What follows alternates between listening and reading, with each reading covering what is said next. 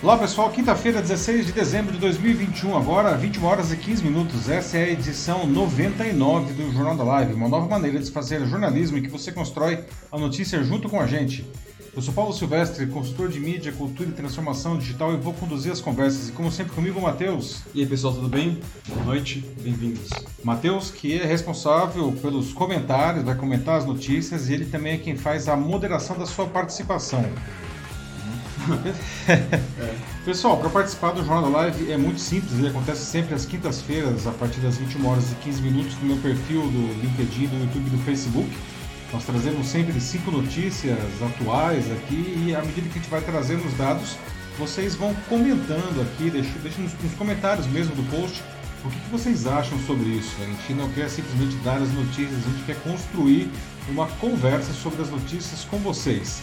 No dia seguinte, sexta-feira de manhã, ele também fica disponível como podcast nas principais plataformas do mercado. Você pode escolher a sua aí, Deezer, Spotify, enfim. Procure lá pelo meu canal Macaco Elétrico, aproveita e siga o canal e aí você também pode ouvir o Jornal da Live como uh, podcast. Pessoal, é, esses são os assuntos que nós vamos debater hoje aqui. Não? Vamos começar a edição falando sobre síndrome de burnout, que no dia 1 de janeiro agora, né, daqui a três semanas, uh, passa a ser considerada um fenômeno ligado ao trabalho e não, e não mais um problema de saúde mental ou um quadro psiquiátrico. Isso pode trazer um impacto muito grande em processos trabalhistas, porque empregadores poderão ser responsabilizados pelo problema. A questão é séria, não? E pesquisas indicam que os millennials em cargos de chefia são mais propensos a desenvolver esse quadro. Por que tantas pessoas estão ficando esgotadas com o seu trabalho, pessoal? E o que profissionais e empresas devem fazer para evitar o problema? Na sequência, vamos falar sobre os resultados de uma pesquisa que mostra que temas como desemprego, inflação e a recuperação econômica deverão ser centrais no debate entre os candidatos a presidente em 2022, superando pandemia, questões sociais e até corrupção, que dominou as discussões em 2018. Os pré-candidatos ao cargo já detectaram esse desejo do eleitor e estão adequando seus discursos, destacando propostas de geração de renda e de trabalho. Mas afinal, quais os problemas que o próximo presidente deverá priorizar para recolocar o Brasil nos trilhos? No nosso terceiro tema, vamos abordar um interessante levantamento que buscou identificar as características de personalidade dos indivíduos que ganham mais, né, salários mais altos, qualquer que seja a sua carreira. E veja só, características como extrovertido e pensador foram as mais presentes nos primeiros lugares do ranking. Mas afinal, será que existem características que levam as pessoas a serem bem-sucedidas pessoal e profissionalmente? Depois vamos debater sobre uma nova regra da Anatel que vai facilitar a vida de quem não quer ser importunado pelo telemarketing partir do próximo ano, empresas do setor deverão exclusivamente utilizar o código 0303 e a novidade passa a valer em março para as prestadoras de telefonia móvel e em junho, perdão, para as de telefonia fixa. Você acha que a experiência com telemarketing é positiva ou negativa? E essa nova regra pode dar mais poder ao cliente? E como é que ficam as empresas nisso? E encerrando a edição, como sempre, a nossa notícia bizarra de hoje. Hum, uma luta de MMA decidiu disputa política entre prefeito e ex-vereador de uma cidade no Amazonas. Eles toparam subir no octógono do ginásio poliesportivo local no último domingo para resolver Ai, antigas rixas com direito à torcida dos dois lados, não? Pois é, Matheus. Já pensou aí? Já pensou se a moda pega aí, Matheus? Não? Pro ano que vem, então imagina como é que vai ser. Pois é, né? A gente podia trocar o debate, né? Tem debate presidencial, a gente troca aí debate por, por, pelo octógono presidencial aí, né? É, acho que alguns candidatos até prefeririam isso. É verdade, é, tem uns candidatos aí que são mais afeitos a esse tipo de, de confronto, não? Mas enfim. Pessoal, vamos começar então os debates da edição 99 do Jornal da Live. Como já adiantado, vamos começar falando sobre síndrome de burnout Empresas agora poderão ser obrigadas a indenizar funcionários que desenvolvam quadros de burnout. Não? Tudo porque, como eu já disse agora, a partir do dia 1 de janeiro, essa síndrome caracterizada por um esgotamento agudo, por excesso de tarefas profissionais, passa a ser oficialmente considerada pela Organização Mundial da Saúde um fenômeno ligado ao trabalho e não mais um problema de saúde mental ou um quadro psiquiátrico. Bom, fadigas assim sempre existiram, né? mas elas cresceram muito nos últimos anos e aí acabaram ganhando aí os holofotes entre especialistas, profissionais de RH, não, profissionais de saúde mental e a própria mídia. Não? E a situação ficou ainda mais dramática durante a pandemia. Não? Agora, pesquisas indicam que os millennials em cargos de chefia têm grandes chances de desenvolver esse problema. Mas já deixo umas perguntas aqui para vocês. Afinal, né, por que tantas pessoas estão ficando esgotadas com o seu trabalho. Você sente que você está esgotado, talvez pelo menos trabalhando demais. Né? As mudanças trazidas pela pandemia impactaram o seu desempenho profissional? E o que, que profissionais e empresas devem fazer para evitar ou pelo menos minimizar esse problema? A mudança na classificação da síndrome de burnout chega com a 11ª edição da, do, da CID, que é a Classificação Estatística Internacional de doenças e problemas relacionados à saúde, que, como eu falei, passa a valer agora no dia 1 não? A CID é um documento que define globalmente os problemas de saúde e essa edição resulta de mais de uma década de pesquisa. Nas palavras do texto, a síndrome será oficializada como, entre aspas, estresse crônico de trabalho que não foi administrado com sucesso. Até então, né, ela era considerada, como eu já disse, um problema de saúde mental ou um quadro psiquiátrico. Essa nova definição do burnout foi dada ainda em 2019, portanto, antes da pandemia. Não? A, e a OMS define como sintomas do burnout a sensação de esgotamento, o cinismo ou sentimentos negativos relacionados ao, ao seu trabalho e a eficácia profissional reduzida. Especialistas afirmam que a mudança na classificação faz a relação da doença com o ambiente de trabalho não, é, mudar. Não? E traz aí uma interpretação direta e indireta de responsabilidade da empresa sobre a saúde integral dos seus funcionários. E isso terá um efeito em processos trabalhistas relacionados ao tema, certamente. Né? No caso de o funcionário recorrer à justiça por causa de esgotamento, a empresa pode ser inclusive responsabilizada e pagar indenização. Fatores que podem levar ao burnout são alto volume de demanda, né, muitos pedidos, não, muito controle sobre o trabalho do indivíduo, falta de autonomia, desrespeito de horários, assédios moral e sexual, cobranças exageradas e até um relacionamento tóxico com colegas. E algumas vezes as empresas pulam algumas etapas das necessidades mais básicas, não. E não adianta colocar um espaço zen, né? Às vezes a gente vai em umas empresas aí tem um espaço zen, sala de descompressão, você pode escolher o nome que você quiser. Só que que adianta ter lá o espaço bonitinho se a cultura da empresa não permite que a pessoa pare para meditar? Exatamente. Né? Em outras palavras, não, as empresas precisam mudar a sua cultura sobre o tema né? e não ficar apenas um discurso ou em medidas paliativas. Né? Tem até aquela frase famosa do Peter Drucker que eu gosto muito e às vezes uso, que é a cultura come a estratégia no café da manhã. Não? Não adianta nada realmente ficar né, criar coisas legais, só que a cultura da empresa não permite fazer isso, não. E a situação pode ficar ainda mais grave entre os millennials, como já disse, não. Simplesmente devido à sua idade, não. Hoje os millennials estão entre 25 a 40 anos, não. Ah, é a idade que normalmente o, pessoal que está na, na, gerência de nível médio, não. Ah, é, tem essa idade que é, então, portanto, ah, hoje os millennials estão muito forte na gerência de nível médio. E o fato de serem membros dessa geração pode predispor esse pessoal ao burnout. Né? O seu tempo no mercado de trabalho, eles deram azar, né? coincidiu com o surgimento da cultura do trabalho excessivo, aquela ideia de que quanto mais tempo e energia alguém despende no trabalho, mais sucesso essa pessoa merece, que é uma nem sempre verdade, né, cá entre nós. Bom, tem também aquela cultura tecnológica que o trabalho segue você por toda parte o tempo inteiro, não? Que é outro problema seríssimo né, dessa, dessa geração, sem falar que ah, o colapso completo das fronteiras entre o trabalho e a vida privada. Né? E mesmo antes do aumento da tensão causada pela pandemia, não, os millennials já eram mais suscetíveis ao burnout que outras gerações. Eles começaram a entrar no mercado de trabalho no pico da recessão de 2008, o que tornou esse pessoal obcecado pelo trabalho e concentrado no sucesso, algo que talvez as gerações mais velhas e as gerações seguintes que estão entrando agora, não, eles não, não passaram por isso. Então a pandemia intensificou os fatores de estresse profissional de todos os tipos eh, e os chefes da geração millennial, que estão em nível médio agora, né, chefe de gerência média, ficaram com a pior parte, deram um azar mesmo. A, a transição para o trabalho à distância, agora na pandemia, né, tornou o aspecto mais básico do, do trabalho da gerência média, que é gerenciar o dia a dia do funcionário, ainda mais difícil. Não? E olha só que, que ironia, não?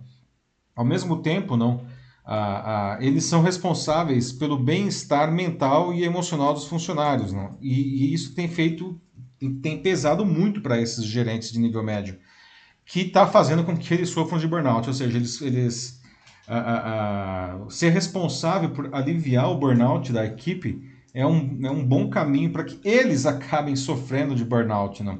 E isso daí gera um, um círculo vicioso. Né?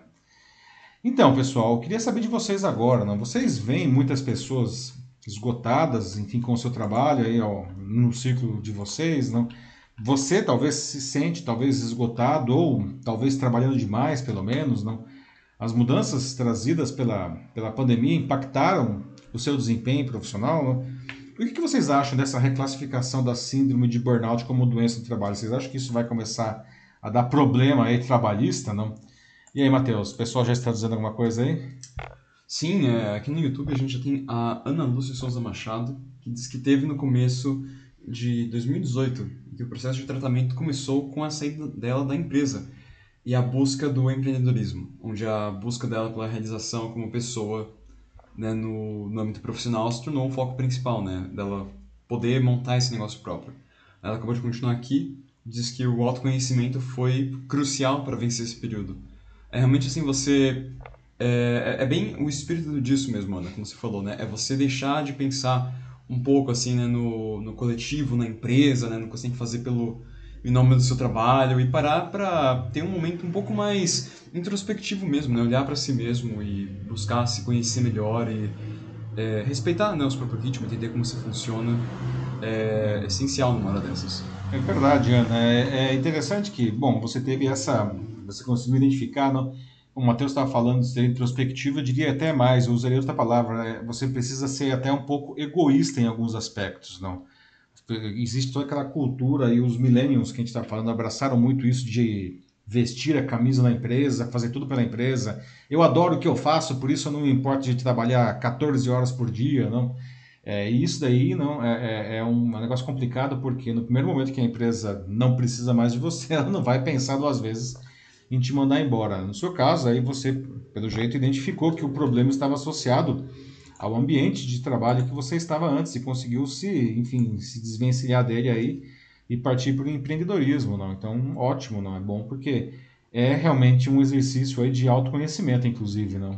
Sim, por isso também é muito importante, né? Busque fazer outras atividades além do seu trabalho. Tenta cultivar hobbies, é, ou talvez buscar é, novos, novos horizontes, né? Buscar talvez novos conhecimentos, né? Mas coisas que não estão necessariamente relacionadas é a, a sua área. Talvez, sei lá, tenta fazer algo como, putz, não sei, artesanato. Vai que é uma coisa que tem é, a ver com cada você. Cada um aí tem os seus ou gostos. Ou yoga, ou talvez praticar alguma, alguma dança, ou talvez você goste de desenhar. Caminhar mesmo, andar de bicicleta, ler. dançar, ler. Uhum. Né?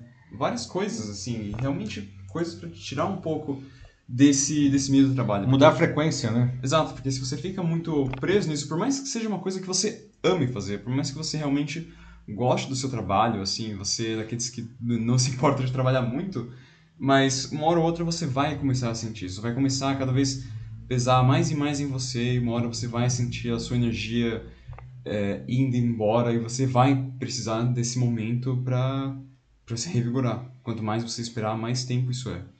É, eu tava até lembrando aqui aquela, aquela frase, não, é, é, não viva para trabalhar, trabalhe para viver, não? Exatamente. é exatamente isso. Mais alguma algum comentário aí, Mate? É, por enquanto não, aí pessoal no, no LinkedIn, vocês não estão cansados também? Não estão sentindo nada? Temos aí as boas noites aí, não? Umas boas noites aqui, né, do Juventino, do, do Abel, do Joaquim, que está aqui com a gente mais uma vez. Mas é isso aí, vamos lá, pessoal. Boa noite a todos vocês que já estão aí, não? É, esse negócio do... Me chamou muita atenção essa coincidência aí, não, do, hum, dos millennials, né? É, eu não sou um milênio, não sou tão jovem assim, é, também não sou um boomer, né? mas é, eu acho que eu estou no, no sanduíche aí, né? eu tecnicamente aí é. sou... Geração X. Geração X, mas eu estou mais para Y que para X, não. É, mas talvez assim, até pela minha atividade, não comecei aí uh, como jornalista, mas muito, muito cedo fui para tecnologia e digital, não? então eu praticamente quando surgiram as primeiras .coms aí eu estava lá, não? Então eu bebi um pouco desse, aliás muito, né? Não um pouco desse desse desse jeito de, de trabalho, não? Em que as pessoas realmente amavam a empresa e a empresa oferecia todos aqueles aqueles benefícios, aqueles escritórios maravilhosos. E aquilo é muito gostoso mesmo, não? Mas é, é, isso eu vejo, por exemplo, em grandes nomes aí da, do, universo.com, as pessoas que não param de trabalhar nunca, né? Eu me lembro quando hum, como que às vezes é importante ter um contraponto mesmo dentro desse ambiente, não? É, na época que eu trabalhava na American Online, eu tinha na casa dos 30 anos, mais ou menos, e eu tinha um vice-presidente que era americano, que ele sim era um genuíno boomer, não? Tinha, ele já devia ter naquela época os seus 50 anos, né? E, e eu me lembro que uma vez eu estava todo preocupado que tinha uma entrega, assim, mas era uma preocupação que hoje pensando bem nem era tão necessária, não. E eu lembro que ele veio e falou para mim, cara, é, vai embora, não? Assim, é, ele disse uma coisa que eu nunca mais esqueci você não está salvando a vida de ninguém aqui, né? então você pode ir para casa agora. Né? Acho que a gente tem que ter essa, esse contraponto às vezes. Não? E veja só, foi um. É, o contraponto veio de um boomer, não? Então, vê que, como que é importante a gente ter. Né? A, gente, vê, a gente já discutiu muito aqui, inclusive no Jornal da Live, não? essa questão do etarismo, não? como que as pessoas mais velhas acabam ficando para fora do mercado. E aqui no Brasil, hoje, 40 anos de idade, a pessoa está velha para o mercado, não? É, mas veja só, um conselho como esse é, é, só justamente um profissional experiente que consegue perceber e dar, né? É, aqui tem um comentário no Facebook da é, Irina Renner, espero ter pronunciado corretamente, senão uhum. pode me corrigir nos comentários. É, ela fala que é como uma doença né, do, do deslocamento da alma, o excesso de trabalho pela busca incessante por uma falsa realização guiada pelo ego. É, é bem isso mesmo, assim, porque é, quando você trabalha muito é porque você tem, às vezes, né, algumas pessoas têm isso, às vezes, de é, que você tem que ser parte de algo que é maior que você, uma coisa assim que te torna importante de alguma forma. Então você precisa fazer isso, quase como se fosse uma espécie de, de missão ou causa, é, sendo de que a sua vida é, é muito mais do que isso, assim, é muito mais do que só o, o trabalho. Isso pra, vale para todos nós. Muito legal aí uhum. o comentário da Irina, não? É, adorei o deslocamento da alma, não? Adorei Sim. aí a expressão. E realmente, não, eu acho que até resgatando de novo a questão dos millennials aí, não?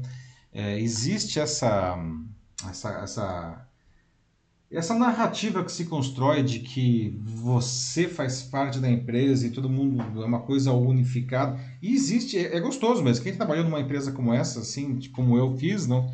É uma delícia, não, mas você tem que tomar cuidado para isso não tirar você da perspectiva né, da, da, da sua própria realidade, não. Você, antes de mais nada, é dono de você e você é um ser uno, não. Você consegue, existe vida fora da empresa, não. Pois é. Uh, aí depois eu tenho aqui o comentário do Joaquim Desdero Neto, que fala que nas empresas clientes, né, de algumas que ele atende, ele tem percebido isso, assim, esse burnout também em vários funcionários, assim, principalmente dos cargos que são de é, da, da, diretoria ou supervisores também, muita gente cansada, pelo que ele conta aqui. E ele falando de que tudo isso está ligado, aqui na visão dele, à inteligência emocional, à cultura organizacional e outros fatores pessoais, é, como o próprio medo de perder o emprego em tempos Muito de crise. Bem. Então isso faz com que as pessoas trabalhem mais, né, justamente para, assim, ah, nossa, se eu mostrar que eu trabalho tanto quanto, sei lá, outras cinco pessoas juntas, então é, eu vou, assim, me salvar de uma demissão porque eu sou mais valioso, assim, dentro da empresa. Então é alguma coisa que, que pode alimentar mesmo. E aí o Joaquim aconselha aqui, né, férias, que é sempre bom, com certeza, e tempo com os familiares também, né? Mesmo sem férias, dá para você ter, sim, sim. momentos de lazer. É muito importante. Verdade, ótimo comentário, Joaquim. Né? E o Joaquim traz uma coisa que é muito importante, né? que em tempos bicudos, né? como a gente tem essa crise política e econômica aqui no Brasil, já está durando aí seis anos, sete anos, negócio assustador aí. É, nunca vimos uma crise tão aguda e tão longa é, na história aqui do nosso país, não? É, existe um fator aí que é bastante grave, que é o medo das pessoas de perderem o emprego. Né? E aí cada um reaciona a isso de uma maneira diferente. E o que muita gente faz realmente é trabalhar que nem um translocado na, na, na, na esperança de que dessa maneira ele se torne, entre aspas, insubstituível na empresa. Mas a gente sabe que isso também não é verdade, não. É, já vi profissionais aí é, de alta performance, né, que realmente trabalhavam muito e produziam muito, é, acabando sendo demitidos porque por, por diferentes motivos, ou porque o cara tinha um salário mais alto, ou porque simplesmente cortaram o headcount no departamento dele e o cara dançou mesmo, trabalhando muito, mesmo tendo alta produtividade. Né? Então, é, tem que tomar muito cuidado com esses exageros e, e para não cair nesse canto da sereia. Não. Sem falar que quem trabalha muito, muito, muito, não e sem limites, pode justamente desenvolver o burnout. E aí o que vai acontecer é que a produtividade da pessoa vai cair, ela vai acabar sendo demitida do mesmo jeito, não? Pois é. A, aí a Dalila aqui, a Dalila Araújo, do LinkedIn, ela até responde o Joaquim, que ela fala, né, putz, mas infelizmente, né, e isso aqui é uma triste verdade, tem vários gestores que é, eles próprios não respeitam esse, esse tempo verdade, de descanso. Verdade. Tem muitos chefes que que são assim mesmo, como a Dalila fala. E, e aí, como é que faz numa situação dessas? Pois é, é Dalila? Dalila. Então. Dalila, né? Inclusive, nós já falamos muitas vezes aqui no, no Jornal da Live, né, por conta aí da, enfim, do surgimento da pandemia, e aí veio o home office, que, principalmente, agora acho que a coisa já está mais ou menos é, arrumada, não é mesmo? Mas, Porque agora a pessoa está é. voltando para o escritório, mas... Mas no começo tinha cada história, assim, de Exatamente, não, é chefes abusivos, assim, ao extremo, não? Que achava que o funcionário, como estava trabalhando de casa, então ele trabalhava as 24 horas por dia, porque ele estava 24 horas por dia no ambiente de trabalho, não? E, e, alguns chefes deliberadamente abusavam disso daí, né? Uma coisa extremamente tóxica, né? Caso de processo mesmo, não? Ah, e, e, é uma pena, mas esses chefes tóxicos, não? É, sempre existiram, não? E, e, e, e, a gente sabe que, aliás, isso é um dos maiores fatores justamente da, da síndrome de burnout, não? Agora, o problema, não, e as empresas agora elas precisam começar a prestar um pouco mais de atenção nisso, porque agora isso daí é uma doença de trabalho e a ação desses chefes tóxicos não vai impactar é, na, na, na, no bolso da empresa, né? Porque se um profissional desenvolver o quadro de burnout, e aí a chefia, inevitavelmente, ela está é, envolvida nisso daí, não? É, ou por ação, por ser um chefe tóxico, ou por omissão, por não fazer o que precisa fazer para equilibrar a equipe, não, é, a, é, essa chefia vai levar é, a empresa a um processo trabalhista e pode, e pode ser muitos processos trabalhistas, não. Mas muito bom o ponto que a Dalila traz aí, não, a, a, a posição do chefe se torna ainda mais fundamental. Aliás, eu discuti esse assunto no meu vídeo de, de segunda-feira, não e até combinei aí com uma pesquisa é, de um outro assunto, uma pesquisa foi feita pela Oracle e pela é, Workplace Intelligence Consultoria, mostrando que, é, por incrível que se pareça, não, ah, e isso é uma pesquisa feita em vários países do mundo, inclusive no Brasil, com 14 mil profissionais, e essa pesquisa identificou que é, 68%, 68% dos profissionais quando eles precisam falar de saúde mental, eles preferem usar um sistema de inteligência artificial a falar com o chefe de carne e osso, não? Que é um negócio que demonstra que tem algo muito errado aí, não? As pessoas elas confiam mais num, num robô do que na pessoa com quem ela, enfim, para quem ela responde, não? Para falar de uma coisa que tem, tem muito a ver com o próprio trabalho, não?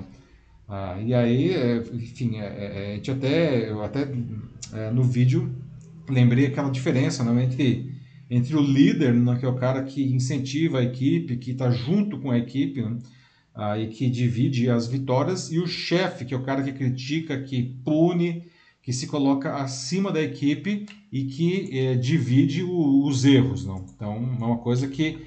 Outra, outro ponto que as empresas precisam prestar ainda mais atenção, se é que já não estavam. Né? Exato. É, mas é, é isso aí, pessoal. Tipo, como até a Ana Souza Machado falou aqui, agora no último comentário, é, quando ela estava passando por aquele burnout que ela comentou, né, lá no início de 2018, ela conversou com a psiquiatra e ela disse que era aquilo, né, era para você parar o quanto antes, Porque quanto mais esperar, pior. E isso, olha, 2018 já antes da pandemia. Antes ainda. da pandemia, portanto. Mas já já se falava disso, assim. Então agora isso vale ainda mais. E é isso mesmo, assim. Ou para agora ou as sequelas vão custar caro para você.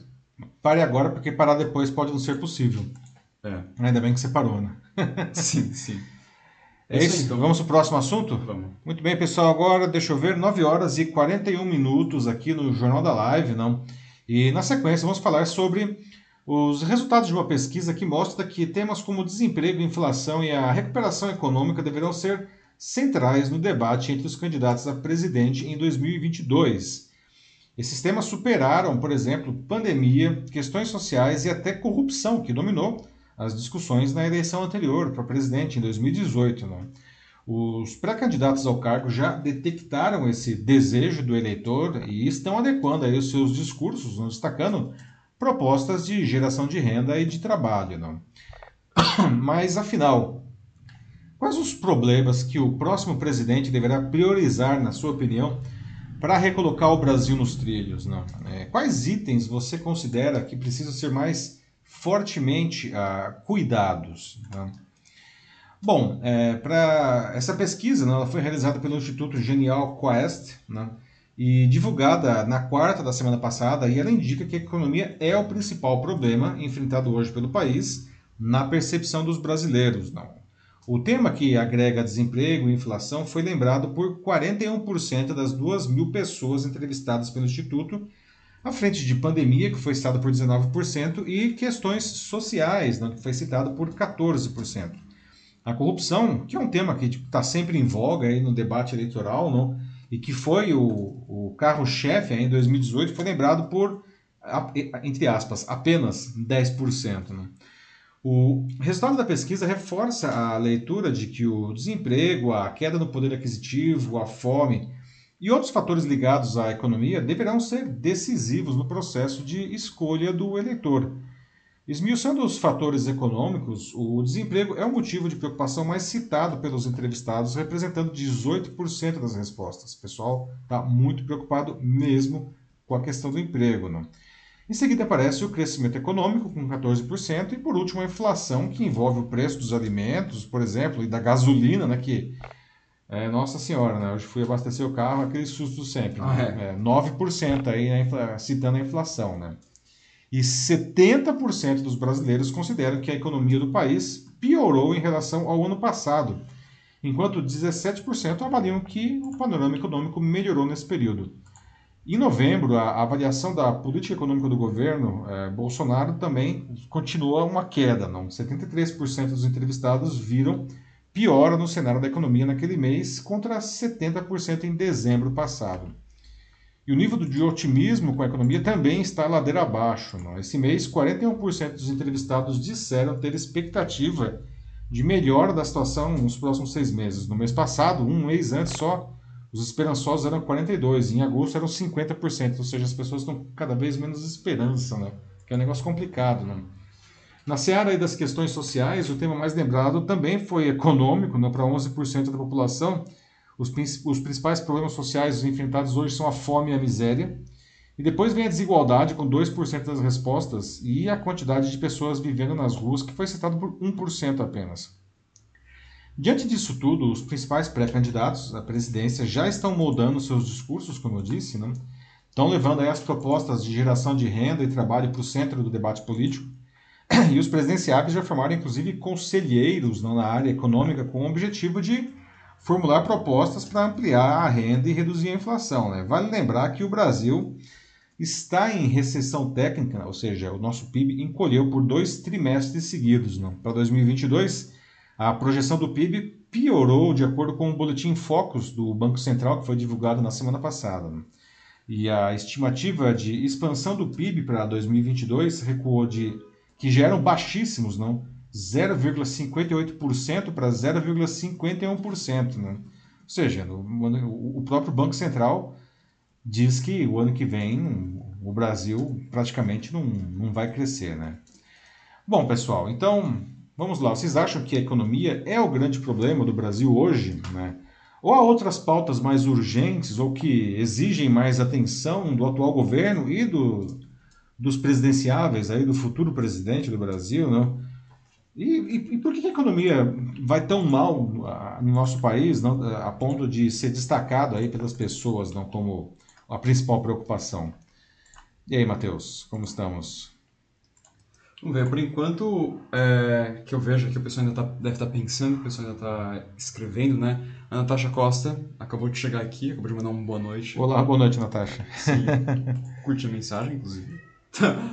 Mas, enfim, né, economia realmente, porque você vê que isso aí é algo que fica uh, acima até mesmo de tópicos como a pandemia, é, corrupção, é, corrupção. Né, é um assunto sempre quente aí né, é, no debate político brasileiro, né? É, a pandemia é uma coisa que ainda vai pegar muito, porque, claro, assim, é um, assim, um acontecimento, um evento assim, de uma magnitude que ninguém esperava que teria, né? E assim, tem um, deixou um impacto que é, a gente nunca vai esquecer mesmo todo mundo que viveu isso é. aqui.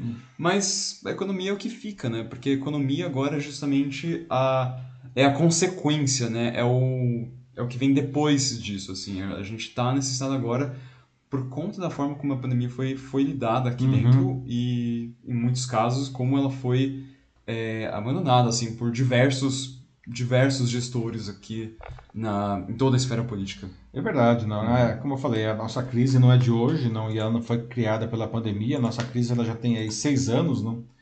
É, um, é uma crise extremamente aguda, não, e, e, e, longa, não. Normalmente as crises econômicas, não, ou elas são profundas e rápidas, ou elas são mais ou menos suaves e longas, não. A gente está aí com o pior dos dois mundos, não. Uma crise muito pesada, não. Aí desde gestada aí em 2014, não. É muito tempo, não. O, o, Brasil está sofrendo demais. Aí veio a pandemia ainda, não. E o que estava péssimo ficou ainda pior, não. E, infelizmente, é, o nosso país não conseguiu aí se organizar para sair disso. A gente é. pode até comparar com os outros países que também foram ah, impactados igualmente pela pandemia, não? E mesmo os BRICS, aí, que são os países que normalmente são comparados com o Brasil, né? E infelizmente a nossa performance está sendo a pior de todos os BRICS, não? Sim. É, acho que aquelas manifestações que tiveram em 2013, né, as agora famosas e nomeadas como as jornadas de junho, realmente foram um prenúncio para tudo que estava por vir mesmo. Exatamente, não. Uhum. Dali surgiram várias insatisfações, as pessoas já estavam, para quem não lembra, não, começou com um aumento de ônibus aqui em São Paulo, que teve o, bordão não é só pelos 20 centavos, e de repente tinha, tinha milhões de pessoas nas ruas, cada uma com uma insatisfação, né? E aí nós tivemos aí alguns desmandos, né, do governo aí, do, do governo anterior que, que abriu aí realmente o, uma crise é, extremamente profunda da qual a gente não conseguiu se recuperar até hoje, né? Veremos aí se e esperemos profundamente de coração que o próximo presidente, seja ele qual for, consiga reverter esse quadro, né? Porque sete anos em crise tá difícil demais, né? E aí o resultado, estamos aí convivendo com ele, não? Essa inflação aí ah, de dois dígitos, não recessão técnica, é, por dois trimestres de redução do PIB, né? previsão para o ano que vem de praticamente o PIB estagnado, desemprego que também, por mais que esteja diminuindo, ainda é muito alto e com uma geração de empregos de baixa qualidade, não, a, a população não é, de, não é de se estranhar, portanto, que a população coloque aí não a, a, economia como um fator aí de, de, de enorme preocupação aí para o próximo presidente é, resolver. É, a Ana Lúcia Machado escreveu alguns comentários aqui no, no YouTube, né? Uhum. Fala de que a economia realmente é um problema que, que é o pontapé inicial para o um rendimento da sociedade como um todo, que é algo que eu concordo aqui de certa forma, porque, de fato, sem dinheiro, né, uma característica inerente na sociedade, uh, não tem como a gente poder é, fazer as outras coisas, né? Sim. Educação, dinheiro, né? investimento, saúde, mesma coisa, emprego também, segurança, é tudo, tudo, tudo mesmo assim. Então, realmente, quando, é, faz sentido que a economia esteja tão, assim, lá no, no topo, né, das prioridades. É, e ela conclui aqui, né, dizendo de que são altíssimos os níveis de desemprego e descontrole fiscal, e por aí vai, né, com uma economia equilibrada dá para começar a arrumar a casa. É. A economia, de fato, é como se fosse um organismo vivo. Não? Os economistas é, usam sempre aquela figura da roda da economia. não. Imagine uma roda muito grande e muito pesada, não? É, que quando o país vai bem, essa roda está girando rapidamente do lado certo, não. O problema é que quando o país vai mal, como é o nosso caso há muito tempo, a roda ela está girando é, no sentido contrário, e isso daí vai fazendo a economia piorar continuamente, é um ciclo vicioso e a vida das pessoas e a situação das empresas vai junto, né? O problema é como essa roda é muito grande e muito pesada, não? Pela inércia aí, a física explicaria, não?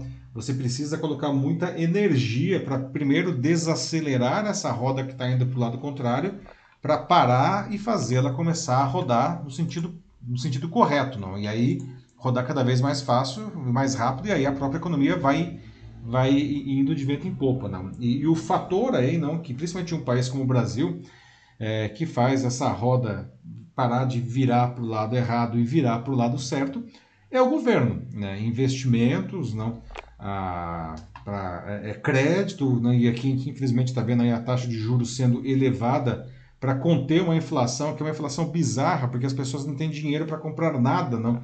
E mesmo assim o preço das coisas está crescendo não, e aí nós vemos o Banco Central sendo obrigado a subir a taxa de juros, a Selic é 9,25, né, deve chegar a 12% no começo do ano que vem, é, o que justamente é, desincentiva investimentos. Né? O governo, portanto, ele tem um papel crucial nessa, nessa reversão aí do sentido da roda, já que o setor privado está realmente numa situação muito, muito complicada. Não? Isso, isso. É, e até como né, a, até a, Ana falou e agora que você respondendo também, é, é um tema bem complexo, né? Até como a Dalila colocou agora, é, é um assunto que acaba sendo muito complexo por causa de todas essas, essas variáveis que tem para pensar. Ah, porque ah, é um daqueles... É, a economia é um daqueles pontos né, que parece que tudo se liga a isso, né? Tipo, tá tudo Tudo conectado. se liga, gente. Exatamente. Uma sociedade organizada, não, a economia, não, ele é, é, é tanto que no Brasil mesmo, né, o, nós não temos figura de primeiro-ministro aqui, não, mas o ministro da Fazenda ou o ministro da Economia, depende do nome que cada governo dá, ele acaba quase virando um primeiro-ministro, não. Vale lembrar que lá em 93, não, quando o Fernando Henrique assumiu a, a, o cargo de ministro da Fazenda e lançou o Plano Real e e conseguiu justamente debelar ali uma inflação enorme não e, e, colocar a economia do país nos trilhos não virou um herói nacional né? Ganhou a eleição fácil né? A eleição seguinte foi reeleito depois não é, porque ele conseguiu é, resolver a economia né? Os mais velhos devem se lembrar né? Do que era nos anos 80 nós temos em alguns momentos 80% de inflação ao mês ao mês tá? Isso era um negócio completamente surreal né? É. O Denis Castro apareceu aqui, é, até faz uma referência àquele joguinho é, que alguns devem conhecer talvez, ou porque jogaram já ou pelos filhos, o Among Us. Ele fala que vivemos ah, Among Us. em tempos de Among Us, porque a gente está com uma síndrome do impostor, onde a educação e a economia são falsetes para um impostor ainda maior. E muitos estão perdidos e paralisados com isso. Pois é, Denis. Né? Bem-vindo aí ao nosso debate, Denis. Não? É. De fato, não, a nossa economia é, é uma pena, não, ela está estagnada, não, né, nada acontece, nada acontece, não, nem o mínimo é uma pena. É, o ministro da, da Economia está entregue aí a, a, fazer trabalhos que não deveria ocupar o seu tempo, não, e a educação, né, que que é um assunto que sempre aparece aqui, não? O Denis costuma falar sempre bastante, o Joaquim Desidério, não? Uhum. É, também está, infelizmente, indo de mal a pior, não? E nenhum país consegue se manter com uma economia ruim e, e jamais ele consegue crescer com uma educação ruim, não? Vale lembrar que economia, né, ao contrário do que algumas pessoas pensam, não é uma disciplina de ciências exatas, não? Economia é uma disciplina de ciências humanas. Então, um bom ministro da economia é uma pessoa que precisa ter a sensibilidade não é, é social antes de mais nada. Né? Exato. E é, assim, é isso que tem, tipo, a gente, por mais estar tá levando um golpe aqui no PIB, a gente ainda tem dinheiro, mas falta esse, de, esse direcionamento, um problema muito sério aqui de, de organização mesmo, de planejamento, falta tudo isso. Que é uma das é... causas, né, Matheus, né? porque uhum. você vê, né, diante dessa falta de direcionamento, diante da falta da, da insegurança que o governo ele, ele, ele promove, não nós vemos aí investidores internacionais tirando dinheiro do Brasil, ou seja, o Brasil virou um país aí é, mal visto internacionalmente. Não, para fazer negócio hoje com o Brasil, é, o investidor ele precisa ter ganhos muito altos, porque ele entende que o Brasil é um país de alto risco hoje. Não? Sim, é como a, a Irina colocou aqui, né?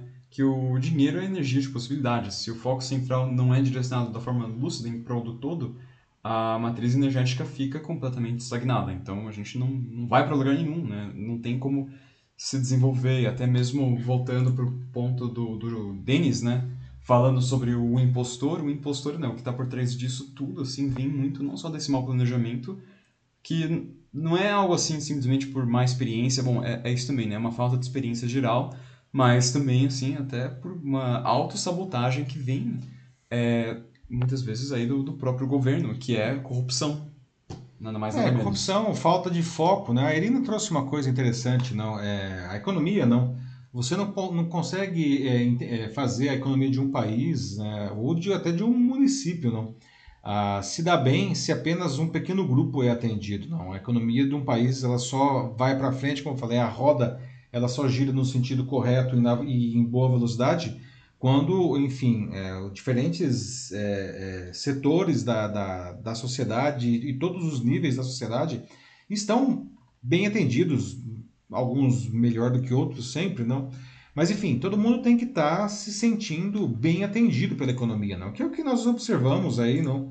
Na época do, do plano real que a gente já citou aqui, né? a sociedade ela se sentia bem atendida, as pessoas estavam com trabalho, depois teve aí uma mudança de governo, nós chegamos a uma situação praticamente inédita na história do, do, do, do, Brasil, que foi a situação de pleno emprego, ou seja, o desemprego estava tão baixo que é, quem não estava trabalhando era considerado uma flutuação. Né? Foi, acho que, a única vez na história do Brasil que a gente teve um cenário de pleno emprego. Né?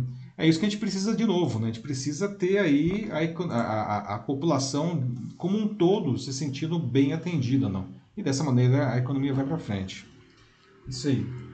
Vamos para o próximo, então? Vamos para o próximo assunto. Atenção, pessoal, agora aqui 9 horas e 57 minutos no Jornal da Live. Nosso terceiro tema, vamos abordar um interessante levantamento que buscou identificar as características de personalidade das pessoas que ganham mais, qualquer que seja a sua carreira. E vejam só, as características extrovertido e pensador foram as mais presentes nos primeiros lugares do ranking. Não?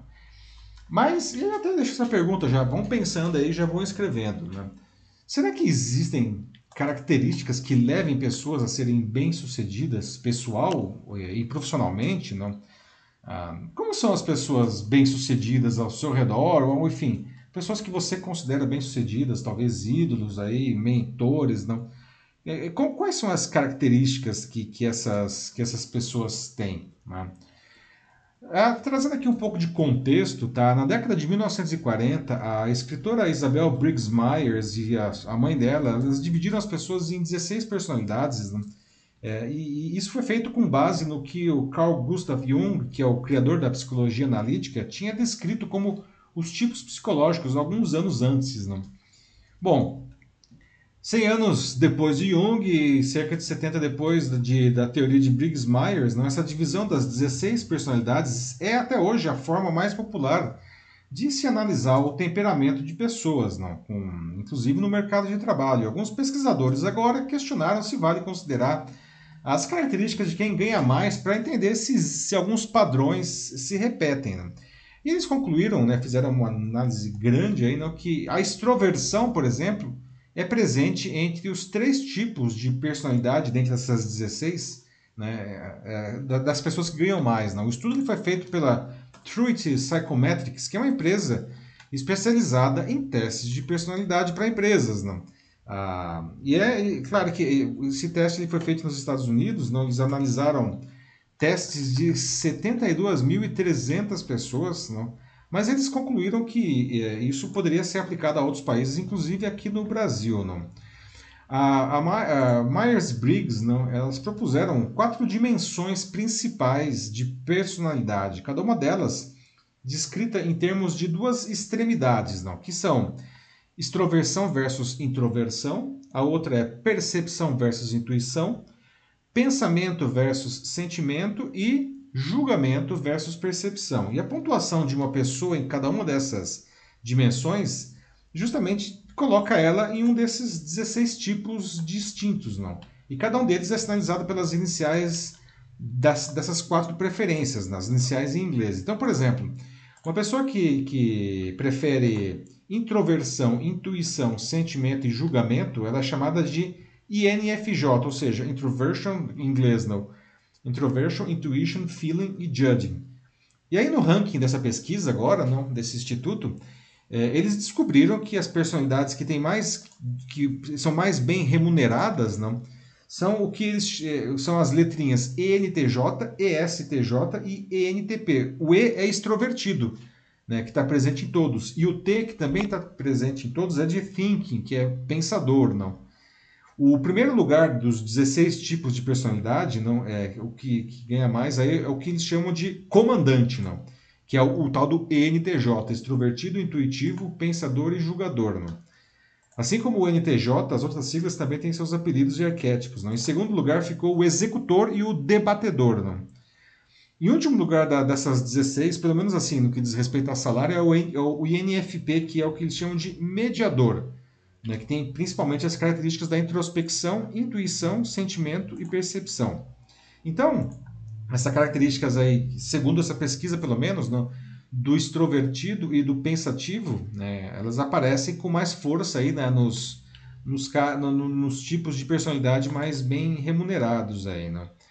Uma coisa interessante de se observar né, é que esse domínio do ENTJ, desculpa as siglas aí, mas enfim, é o estudo, no, uh, não permanece em todas as faixas etárias. Não? Então veja só, é, é, é o NTJ não, ele tende a garantir mais sucesso quando a pessoa é mais nova. Né? A partir dos 40 anos de idade, o tipo de personalidade com mais remuneração passa a ser o debatedor, o ENTP. Né?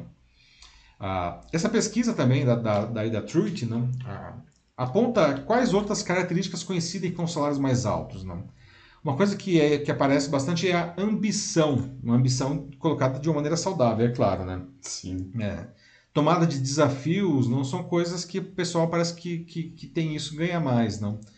Ah, mas os pesquisadores eles dizem corretamente, não, acho que isso é bem importante dizer, não, que as pessoas não devem ficar olhando tanto esses dados como o, o nossa, um caminho que a nossa tem que fazer isso então porque senão não vou ganhar bem. Não é nada disso, tá? Ah, é só um, uma análise estatística aí, não? E a Truitt reforça que a ambição foi a característica mais relacionada com alta renda, né? Eu queria saber se alguém aqui não é, já fez algum desses testes. Normalmente, é, em testes de, às vezes, de emprego, não, está concorrendo a uma vaga, você faz testes como esse, não. Aliás, se alguém quiser fazer o teste para descobrir quais são a, qual desses 16 grupos de personalidade você pertence, tem um site que é, você pode ter uma versão grátis dele que chama 16personalities.com, ou seja, é 16, o número 16, não, 16 P-E-R-S-O-N-A-L-I-T-I-E-S.com 16personalities.com Muito legal, gente. Vale a pena um teste rápido. 10 minutinhos vocês fazem. E vocês vão descobrir qual é o tipo de vocês. E é bem legal que ele mostra, inclusive, outras pessoas que, que têm o mesmo tipo que você, pessoas famosas, inclusive pessoas assim de de seriados. Né? Eu fiz o teste, eu dou o meu, o meu tipo o executivo, que é o ESTJ, né? que é extrovertido, observador, pensativo e julgador. Né?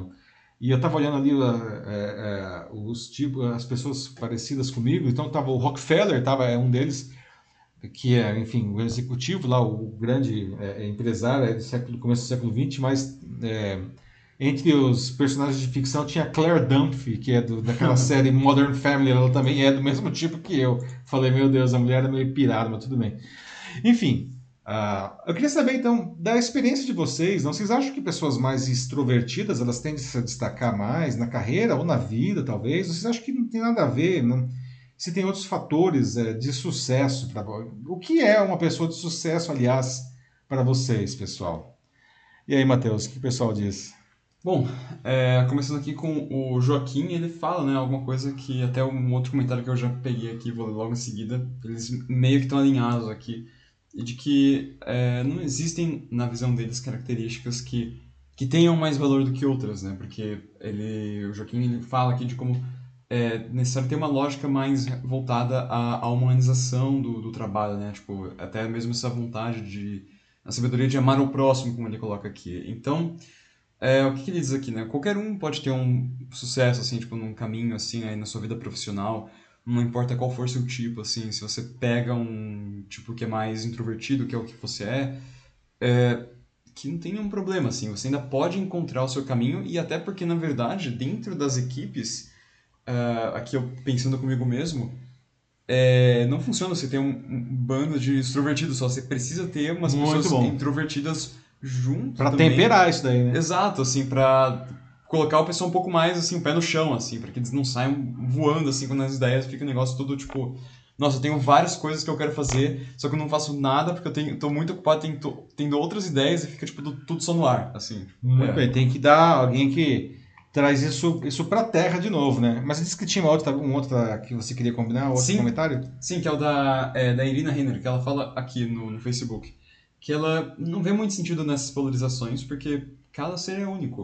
Mas, claro, é fato de que quando as pessoas estão minimamente alinhadas com sua essência, indo além de si, as coisas começam a fluir também no, no mundo material. Logo, as, as características inerentes do ser humano brilham em qualquer área da vida naturalmente. Ou seja, é, independente do que você for aqui, o que ela fala, uh, da forma como eu interpretei, é que você tem que conhecer a si mesmo. Assim. É importante você Exato. ter esse autoconhecimento, né?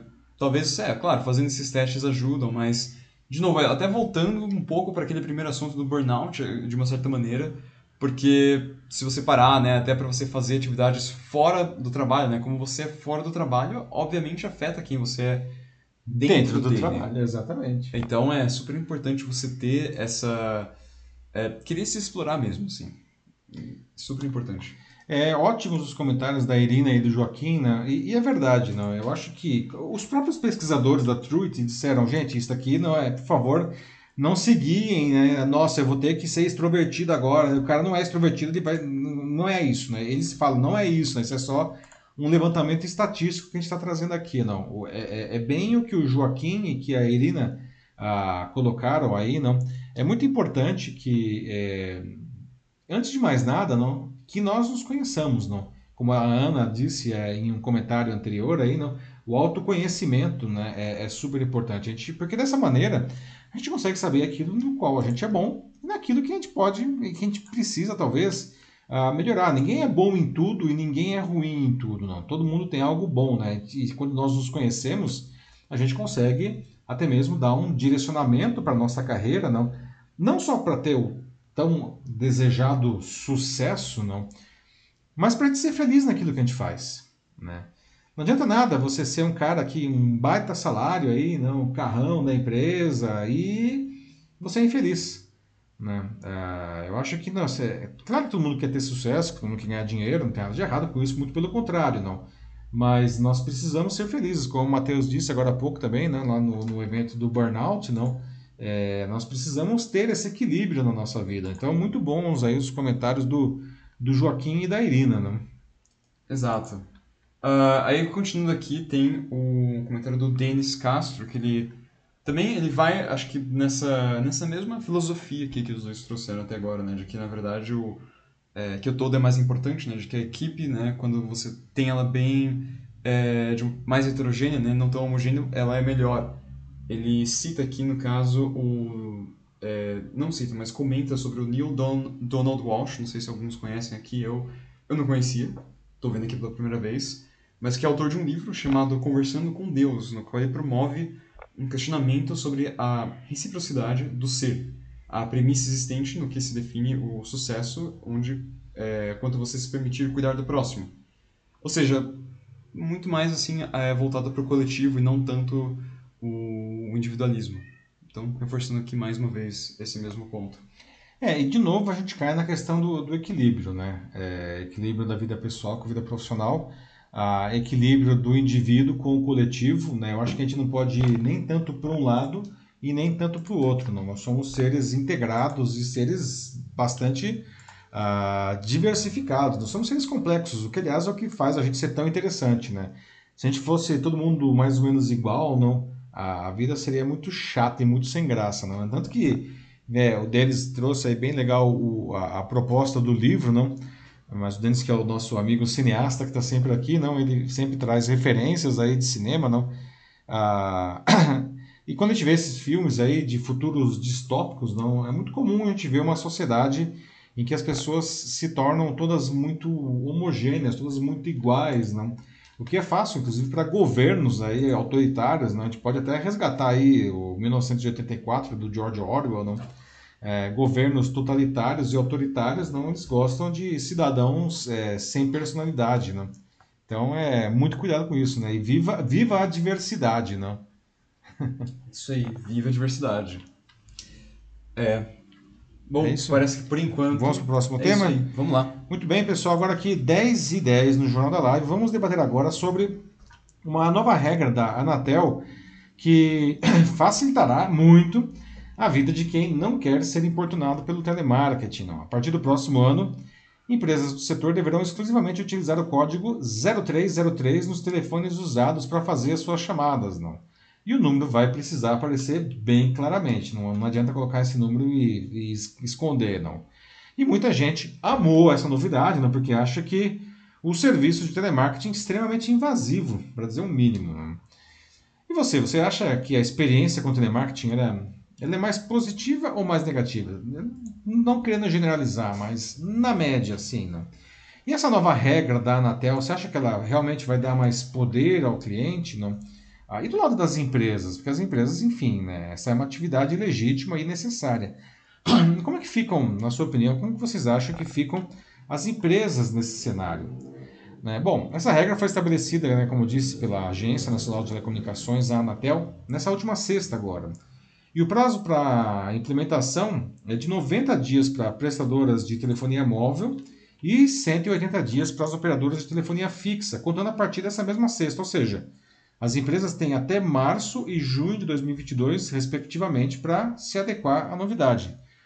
O órgão afirma que a padronização será uma ferramenta importante para o consumidor né, na identificação das chamadas de telemarketing, ou seja, o código 0303 será de uso exclusivo e obrigatório para atividades de telemarketing ativo e as redes de telecomunicações deverão permitir a identificação clara no visor do aparelho do usuário desse número. Ou seja, só telemarketing vai usar 0303 e todo telemarketing tem que usar 0303. Não? Telemarketing, que na, na visão, né, na, na, definição da Anatel, não? o telemarketing ativo é a prática de oferta de produtos ou serviços por meio de ligações ou mensagens telefônicas previamente gravadas ou não. Essa é a definição da Anatel, né? E o consumidor que fizer a solicitação, isso não é de novo, não, mas hum, hum, às vezes não funciona direito, né? As operadoras, né? O cara fala, não quero receber. E as operadoras vão ter que bloquear, né? É, para que ele nunca receba um telemarketing ativo, né? Outra novidade né, que está relacionada à responsabilidade das prestadoras pela utilização adequada dos recursos de numeração, né, já que ficará a cargo dessas empresas o emprego de meios tecnológicos que coíbam o uso fora das regras da Anatel. Com isso, a agência espera abrir mais uma frente no combate ao uso ao abusivo né, das redes de telecomunicações para oferta indesejada de produtos e serviços. Todo mundo aqui tem certeza absoluta já tem aí não, umas histórias de terror com relação ao telemarketing ativo. Não? E ainda segundo a Anatel, a nova regra foi aprovada não, após um processo de consulta pública, eles não tiraram isso da cartola não, entre agosto e setembro desse ano.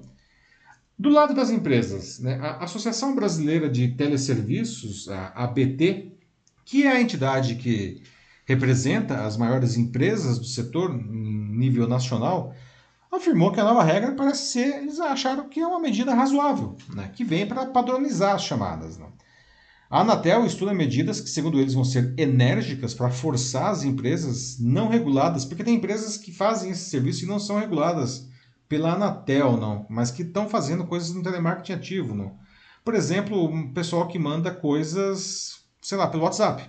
Né? Uhum. A Anatel não regula esse pessoal. Não. Então eles estão tentando ver como criar mecanismos não para é, para pegar esse pessoal e organizar eles também, né? Porque não adianta nada também é, regula um lado e deixa o outro lado aí totalmente é, a, a, Deus dará, não. Ah, então, o, o, os especialistas em regulação, aliás, ressaltam que na, na, nessa norma não, da, da Anatel aí, ah, está previsto que compete às teles, né? ou seja, sei lá, é, Vivo, Claro, TIM né? e Oi, não, e o emprego das ações para coibir o uso indevido da, das regras. Não?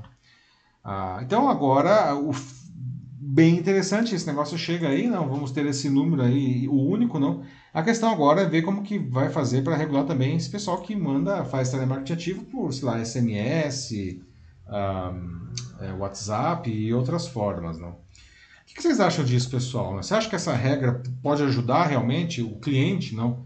Vai dar mais poder para ele, para ele pelo menos não ser oportunado de uma maneira exagerada ou inadvertida, não? E do lado das empresas, vocês acham que isso pode prejudicar os negócios? Não. Ah, e eu queria saber até especificamente da sua experiência aí com o telemarketing. Ela é, ela é mais positiva ou é mais negativa? Vocês acham que dá para melhorar? O que, que vocês sugeririam, inclusive, aí, não? Porque agora as empresas de telemarketing ela vai ter que fazer o cara, ele, pô, ele, ele tem que querer receber aquilo. Não? Como, que, como que elas vão fazer, convencer o usuário a querer receber o telemarketing ativo? Não? E aí, Matheus, o pessoal está dizendo aí? Bom, então a Ana Souza Machado aqui fala um negócio que eu super concordo. Ela fala que nem acredita que isso está acontecendo.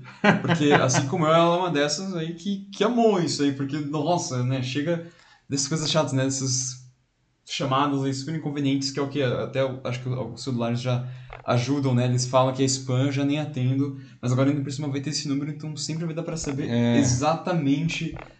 É, o que, que é, assim, que eu não quero falar, que às vezes é, muitas vezes é robô, né, e até a Ana fala de que, né, fora os golpes que, que eles utilizam nessas ligações para enganar. É verdade. É, não, é muito, assim, às vezes você atende também e ninguém fala nada, é, é só pra... robô só para validar o seu telefone, né? É, e aí depois disso é, você é bombardeado, assim, por um monte de ligação, é, é, muito, muito chato mesmo, assim, eu tô bem feliz que isso vai acontecer, tá? vai, vai dificultar a vida deles? Vai, mas como parte né, do público consumidor, é, tô, tô feliz, tô bem feliz, bem feliz mesmo. É, vai, certamente vai facilitar. Vamos ver agora como que vai ser a execução e a implantação disso daí, não? que se realmente vai funcionar, não. É. Depois tem o Denis Castro, que diz o seguinte, que é, não tem limites de chamadas é, e horário, infelizmente, né? Vai continuar com o número aí, o 0303. É, e somos apenas números e metas a serem uh, alcançados, em vez de considerar como, como pessoas. Fez lembrar até um pouco o Lobo de Wall Street. Ah, nossa, boa, boa, Denis. Né? É, o Denis traz uma coisa interessante. Nós somos apenas números, né, números de telefone, inclusive, não, é, para essas empresas atingirem as suas metas, não. E, e grande parte aí da, da, dessa indisposição do público em geral com os serviços de telemarketing se deve justamente ao fato de eles oferecerem uma experiência ruim ao cliente, não? Ligações em horários inadequados, ligações insistentes. É muito não? invasivo. Extremamente invasivos, né, Matheus? Uhum. Então, as pessoas elas ficam de bode, não, para dizer o mínimo, mas não falar outra coisa, não, com esse serviço. E aí, infelizmente, às vezes os bons pagam pelos ruins, né? Existem empresas que prestam um bom serviço aí, não, que conseguem fazer isso de uma maneira equilibrada, de uma maneira inteligente, não? que o telemarketing, ele, se for bem feito, não? Se você conhece bem o seu cliente, se você vai lá e oferece alguma coisa que ele realmente está precisando, não, e não uma coisa que eu acho absurda assim, não, às vezes eu recebo ligações da minha operadora de internet, né, não vou dizer o nome, eu até gosto do serviço, acho bom o serviço, mas vira e mexe eu recebo é, ligações de telemarketing ativo me oferecendo o serviço que eu já tenho. Às vezes oferecendo uma, uma, uma versão do serviço pior do que eu já tenho. Eu falo, meu amigo, você... eu entendo que aí são terceirizados que pegam esse número de uma base genérica, mas quer dizer, é, o cara está querendo me vender o negócio que eu já tenho, né? É, é, isso é, é enfim, é imperdoável, porque isso, inclusive, é dinheiro que a empresa está jogando fora. Né? Ela poderia estar ligando para alguém que poderia comprar o produto, né? e não para alguém que já tem o produto. Não vou comprar de novo. Não, pensando bem, acho que eu preciso aqui de um segundo ponto de internet na minha casa, porque um só não tá bom. Vou precisar mais um telefone, mais, um, mais uma internet fixa aqui. Né? Não dá. É. Né? Enfim, é esse fruto assim do esse estilo outbound marketing, né? Que é uma coisa aí para quem. É, isso é, é, é, é o dumb outbound marketing, né? irrational, stupid muito, outbound muito marketing. Porque assim, pensa que o pessoal já fica, né? Reclama muito assim com é, comerciais na televisão, ou agora no YouTube também, né? Que tá tendo cada vez mais. É, esse aqui então é, é, tipo é o cúmulo, assim, porque é um negócio muito na sua cara, assim, que ele chega do nada e enfim, é, tem, realmente é uma coisa que precisa muito de mudança. Aqui a Irina Renner no Facebook escreveu mais uma vez. ela diz que tudo parte da motivação de carência. Tudo que parte da motivação de carência tende a ruir. Exato. O telemarketing ativo é uma prova viva disso. Ele suprime-se suprime a empatia e os fantasmas famintos ficam à solta. Então, tomara que dê certo na prática, né? Tanto para quem faz quanto para quem ó, opta mais por não receber. É, tomara. É verdade, Irina, não. É, carência, põe carência nisso, não. Mas é engraçado, não? Você está falando aí do, do, do outbound, né, Mark, Matheus? É, uhum. uma vez eu lembro que eu recebi um SMS, SMS da rede de supermercados aí que eu faço compra sempre, não? Sim. E veja só como uma coisa, é, o recurso pode ser bem usado, não? E era um SMS, eu, eu achei esse exemplo tão incrível que eu uso ele muito em aulas e palestras, que era um SMS me oferecendo batata, batata, batata, né, crua assim, batata inglesa, né? E eu, na época até tinha um colega que trabalhava na, nessa, nessa, nessa rede, né? Eu falei, poxa, estão agora enviando SMS de batata, não, não tem coisa melhor para fazer? Ele falou, cara, a gente não mandou isso para todo mundo, a gente mandou isso para você. Provavelmente você tá sem batata em casa, né? E aí eu fui olhar na geladeira e não é que não tinha batata mesmo, não. Ou seja, e, e, era, uma, era uma oferta boa de batata. Era um produto que eu comprava sempre com eles. E veja só como que isso não tem nenhum rocket science, é só usar um pouco de inteligência ali, não. Como eu faço sempre compras ali, eles sabem qual que é a minha, digamos, taxa de consumo de batatas ao longo do, do mês, não? E de quanto em quanto tempo eu compro batatas. E o sistema identificou que fazia muito tempo que eu não comprava, que devia estar sem batata, então vou mandar uma oferta de batatas para ele, porque é negócio que ele compra com a gente. E veja, né? Eu recebi é isso aí, telemarketing ativo de batata, gente. E eu realmente precisava de batata e era uma boa oferta. Então veja só, não. Isso é um, é um negócio já que, pô, faz sentido.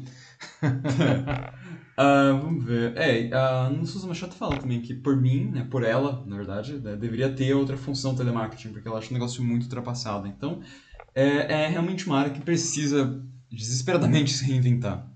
Ainda mais com, com isso agora, né? Concordo, não, exatamente, não. Assim, é, as pessoas estão cansadas, né, gente? Esse negócio de ficar empurrando goela abaixo mensagens comerciais, oferecendo serviços, não produtos que, que as pessoas não querem, que nós não tem nenhuma relação sobre isso. Em 2021, gente, 2022, ano que vem, não cabe mais isso daí, né? Hoje, e as empresas têm tanto recurso hoje para saber exatamente quem são as pessoas, o que elas querem, o que elas compram para fazer, para enviar mensagens que realmente tem, tem chance de a pessoa não só é, não se ofender, como se interessar por aquilo, não? Aí o telemarketing deixa de ser um incômodo, digamos assim, passa a ser um serviço. Poxa vida, você está oferecendo um, uma bela oferta, negócio bom mesmo, por alguma coisa que a pessoa deseja, não? E a gente sabe, a gente é rastreado o tempo inteiro, né, gente? Nosso celular aí, tudo rastreia a gente. Nas empresas têm condições de saber quais são os produtos que, que a gente precisa. Então, já que vou importunar o sujeito, vamos importunar com alguma coisa que ele está querendo naquele momento e vamos fazer uma oferta boa. Ele vai comprar, por que não? Ele precisa, está querendo, dá um descontão, por que não comprar? Né? É isso. Exatamente. Exatamente. Acho que dá para seguirmos já para vamos, vamos então agora, atenção pessoal, 10 e 23 aqui no nosso Jornal da Live e chegamos a nossa notícia bizarra de hoje, sempre encerrando a edição, não? E hoje vamos falar de uma luta de MMA que decidiu uma disputa política entre prefeito e ex-vereador de uma cidade no Amazonas, não? Literalmente, né? Eles toparam subir no octógono do ginásio poliesportivo local no domingo agora para resolver suas rixas antigas aí, não? Com direito à torcida, dos dois lados, assim, não. Tinha alguma coisa a ver é. com o filme do Homem-Aranha, talvez para quem pegava ingresso? Ou não, não. Pois é, não sei. não, pior é que não, né? Vou falar aqui, não, o negócio é negócio político mesmo. Mas eu fiquei até pensando, conversando até com o Matheus aqui antes, não. Gente, já pensou se essa moda pega, não? Ai, o debate político vai ser na porrada, desculpa aqui a, a, a, sinceridade, não? Bom, as épocas de eleições seriam, acho que bem, bem, bem mais divertidas. É, já pensou, que o cara vai começar o debate aí e fala, it's time, não? Quem que vocês gostariam de ver no octógono, gente, para um debate político acalorado como esse, não? E para quem que vocês torceriam nesse caso, não? Eu fiquei imaginando quem que vai ficar com um cinturão aí né, nessa nova, digamos, categoria, não. Olha só, gente, isso aí eu, eu capturei essa imagem aí, não do, da luta, não, né, foi transmitida aí pelo Twitter, não. Né, o Simão Peixoto, né, do, do PP, prefeito do, do município de Borba, não, ele tá tomando, ele é o, é o cara que vai cair, ó, vai tomar um chão aí, não. Aí o, o, o adversário dele aí, não, que é o Erineu Mirico da Silva, do PPS, deu aí uma rasteira, não. Ah, bom, eles levaram o nível ah, ao, ao nível novo aí a expressão acerto de contas, não. Então, o Simão Peixoto, prefeito do município de Borba, lá no Amazonas, né?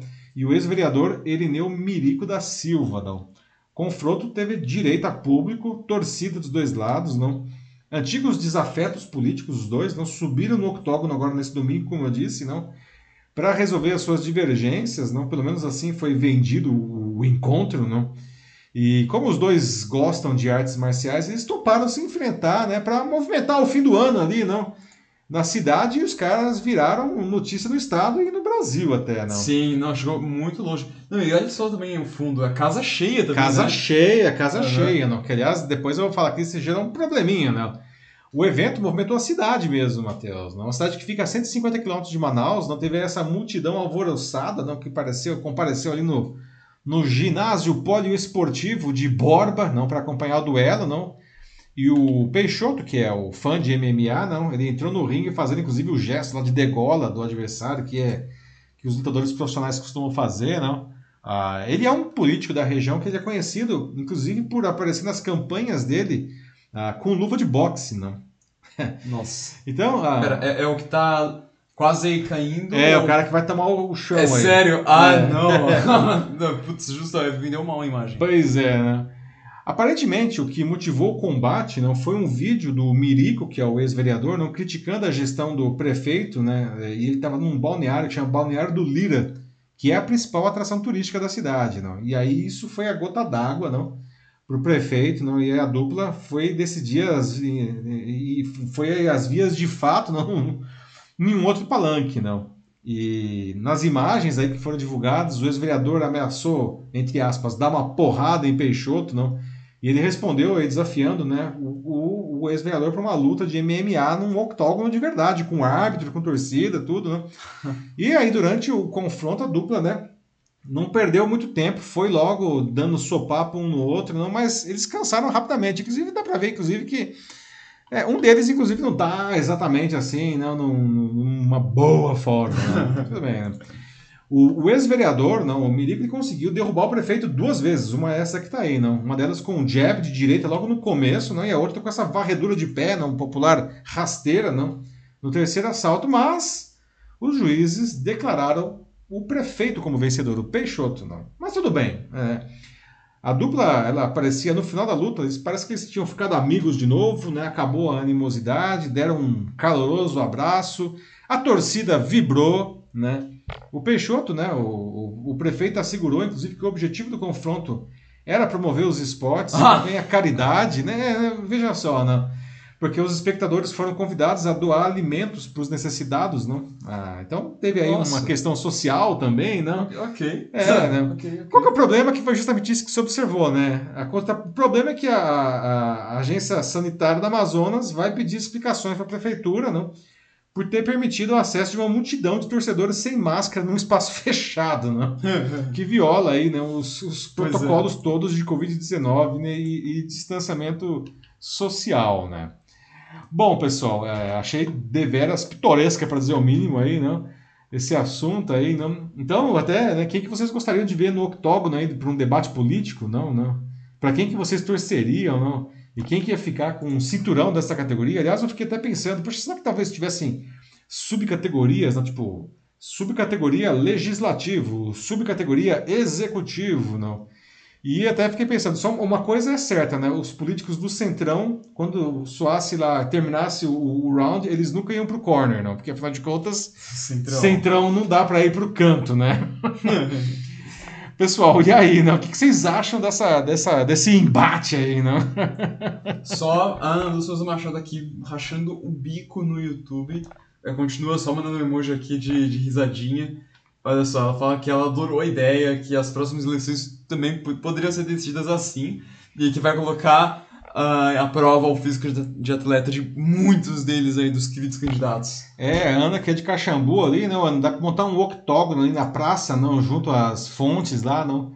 octógono do debate político em Caxambu ali. Não, não sei como que é o físico exatamente dos candidatos a prefeito lá de Caxambu. Se bem que na, na eleição que vem não vai ter, não vai ter é, é eleição para prefeito, né? governador, presidente e tal, né? É, ah, faz, é, dá para fazer pro governador aí. É, mas eu acho que eles poderiam, inclusive, fazer lutas itinerantes, assim, né? Os candidatos ao governador, assim, fazer lutas em diversos. Eh, e para presidente também, né? Ia ser bem legal ver a luta aí, combates aí da, do, dos, Imagina, dos presidenciáveis, né? Ou monta um octógono ali, tipo, no meio, assim, da, da Praça dos Três Poderes lá em Brasília, assim. Nossa, já pensou? Uhum. Ia ser sensacional isso daí. Ia ser muito... Ia, ia gerar uma audiência que ia colocar o, o MMA lá no chinelo, isso daí. Não, né? ia ficar igual aquela foto, assim, de quando tava tendo é, várias manifestações lá... É... Putz, agora eu não vou, não vou lembrar bem a, a data, assim, mas que te, tava bem dividido, né? Você tinha de um lado as pessoas usando verde e amarelo e do outro um lado as pessoas usando vermelho. Ah, não, isso daí foi na. Foi, em 2018. Na... Foi na posse do Lula, da, não, da Dilma, eu acho, né? Da última. Ah, foi na posse que da eles dividiram. Ah, não, não é, acho que foi na posse, exatamente, que eles dividiram a Praça é, dos Três é, Poderes é, metade. Em vertigem, de um lado, é, de um lado tava é, o pessoal do PT, todo mundo vestido de vermelho, e do outro lado tava toda a oposição. É, o, pessoal, o pessoal vestido de verde e amarelo, né, com um negócio, um muro literalmente cortando ao meio a Praça dos Três Poderes. É. Foi a posse é. dela ou não? Não foi. Eu não sei, mas Puxa, então, não lembro agora. Seria essa imagem. É, muito essa boa. Imagem, a imagem mas, é assim. O, o, octógono no meio. Já pensou? Sensacional. É, tem que tudo, assim, todo mundo uniformizado também. É, e até as lutas de abertura também, né? Talvez, assim, os candidatos que estão com menos, é, menos intenções de voto pode fazer as lutas de abertura, né? E aí a luta principal a gente coloca os dois candidatos com mais, com mais intenção de voto aí, né? Ó, oh, uns comentários aqui. A Irina Renner fala: Vejo dois adultos que deixam suas crianças interiores no controle ao invés de olhar para elas com amor. Não torceria é, para pessoa alguma. Torço para que encontrem paz interior e que sejam úteis para a sociedade. Bom, pelo menos, pelo menos, né? Não sei aí como deve ser o governo do, de cada um dos dois, né?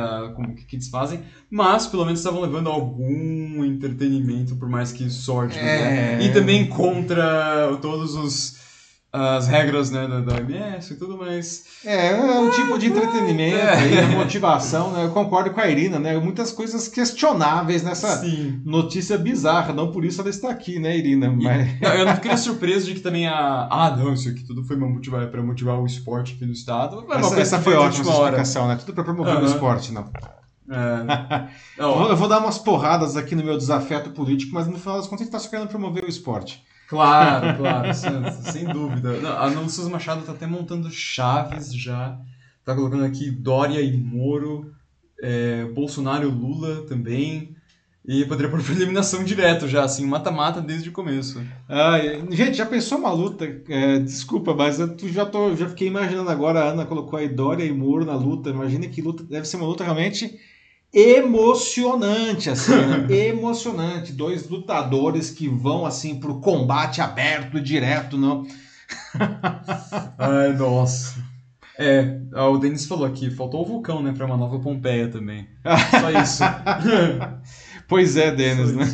É, basicamente gladiadores modernos, assim, só que, se bem que né, na época de Roma, gladiadores eram escravos. Aqui os próprios políticos falaram, nós vamos ser os gladiadores, né? Como se descessem lá dos senadores de Roma e eles mesmos lutassem ali no meio do entretenimento do público. Seria incrível, né? Tem o Cômodos, da história do Cômodos lá, né? O, que, aliás, foi retratado no filme Gladiador, não, com o Russell Crowe. Uhum. O Cômodos era o imperador romano, né?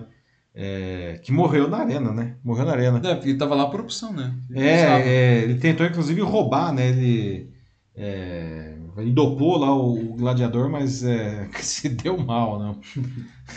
não. Apesar do nome, o negócio não foi muito cômodo para ele. Bom, é isso aí então. Chegamos, chegamos ao final aí? Chegamos no final de hoje. Muito bem, pessoal. Olha, estamos chegando ao final da edição 99 e eu queria aqui fazer um convite, aproveitando Opa, antes de encerrar isso. aqui. É, a edição 100 seria na quinta-feira que vem, mas a quinta-feira que vem já é praticamente Natal, né? Dia 23, né? E aí a gente concluiu que talvez não ia ser tão legal, né? A gente já ia fazer aqui o Jornal da Live vestido de Papai Noel, né?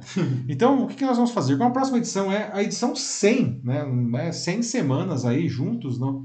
É, conversando com o Matheus aqui, a gente decidiu antecipar a próxima edição. Ela vai acontecer no sábado às 10 da manhã e ela vai ser uma edição bem diferente, assim, não?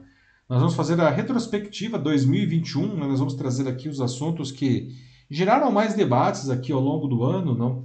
E com uma conversa bem mais fluida aqui, né? A gente vai simplesmente relembrar aqui, todo mundo conversando, afinal de contas, como que, como que foi esse ano tão louco, não?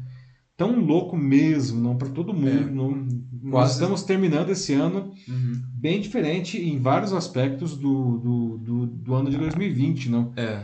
Então vamos aí retomar aí, né, alguns assuntos aí que geraram bastante debate aqui, bastante conversa no Jornal da Live para, enfim, nos prepararmos, inclusive, para 2022, não ir para ir para o Natal aí, não, é, não com a cabeça quente, mas, enfim, com as ideias organizadas para a gente começar um ano de 2022 melhor. Então, é. convite aí, Jornal da Live, edição número 100, especial aí, não? Nesse sábado agora, às 10 da manhã, com a retrospectiva 2021, certo, Matheus? Certíssimo, é isso mesmo, né? Para relembrar esse ano que foi quase tão louco quanto o anterior, né? É, foi... É de, de maneiras diferentes, mas tão louco quanto, né? Exatamente. Pessoal, é isso. Então, por hora, estamos encerrando aqui a edição 99 do Jornal da Live. Quero agradecer muito aí a participação de todos. Não lembrando que às vezes a gente não consegue ver todas as mensagens que são publicadas aqui, mas eu leio tudo depois, né? É, o Jornal da Live é feito com a participação de vocês. Então, muito obrigado a todos, certo? Cuide-se bem, boa sexta-feira e a gente se vê de novo no sábado que vem com a edição 100 do Jornal da Live. Tchau, tchau. É isso aí, pessoal. A gente se vê esse sábado, então, né? Logo, logo, aí, última edição do ano, centésima, super especial. E, enfim, obrigado aí por, é, por participarem, né? Todo mundo que veio hoje, todo mundo que comentou, super agradecemos, porque isso aqui é feito por vocês e é para vocês. Não existiria aqui sem, sem vocês mesmo. E muito legal que vocês gostam. E vocês curtem e espero ver vocês aí daqui a dois dias. Olha só. É. Então é isso aí, gente. É, obrigado mais uma vez.